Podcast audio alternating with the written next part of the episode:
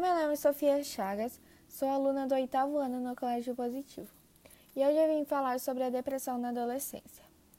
Bom, a depressão em adolescentes é considerada comum, pois é um período da vida muito conturbado no qual os jovens passam por diversas situações novas, pressões sociais e podem sofrer com fatores internos de autoestima e autoaceitação, como todos os fatores externos, e sofrem também com variações de humor e crises emocionais.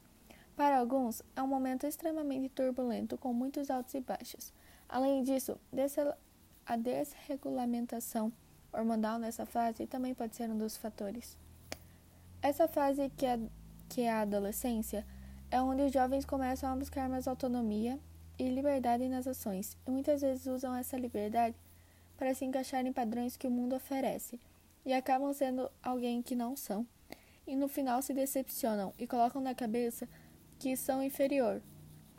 E quando o jovem começa a passar por, um, por esse estado de depressão, ele automaticamente começa a ter sentimentos de culpa, inutilidade, perda de interesse ou prazer pela vida, hobbies e atividades. É necessário enfatizar a gravidade da doença, pois na adolescência é comum os parentes considerarem muitos dos sintomas frescura ou drama de adolescente. Alguns sintomas dessa doença são queda de rendimento escolar, mudanças de comportamento, desinteresse pelo futuro, prazer apenas no mundo virtual, pensamentos suicidas. Quadros muito graves de depressão podem ocasionar na fala ou no pensamento sobre a morte, pois o adolescente perde as esperanças e não, tem, não vê mais sentido para viver. Em casos mais extremos, pode ocorrer a automutilação, que também pode levar à morte. A depressão faz com que os sentimentos de desesperança, tristeza e inadequação do adolescente sejam desproporcionais, baixa autoestima e ideias suicidas.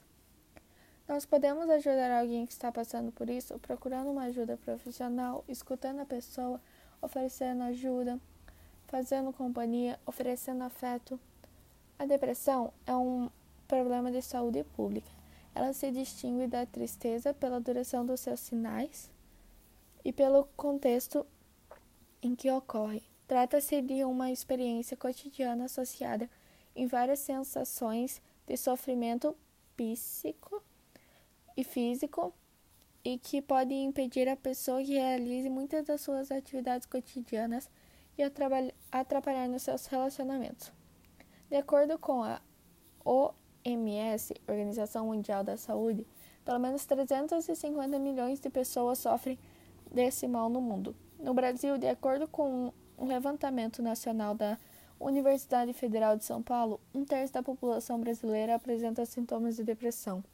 A depressão é considerada um transtorno mental comum e pode aparecer em três graus: leve, moderada ou grave. Casos extremos levam o indivíduo a ficar incapacitado diante da vida, até mesmo desistir dela. Segundo o OMS, OMS 15% dos depressivos, cometem suicídio. É isso. Obrigada.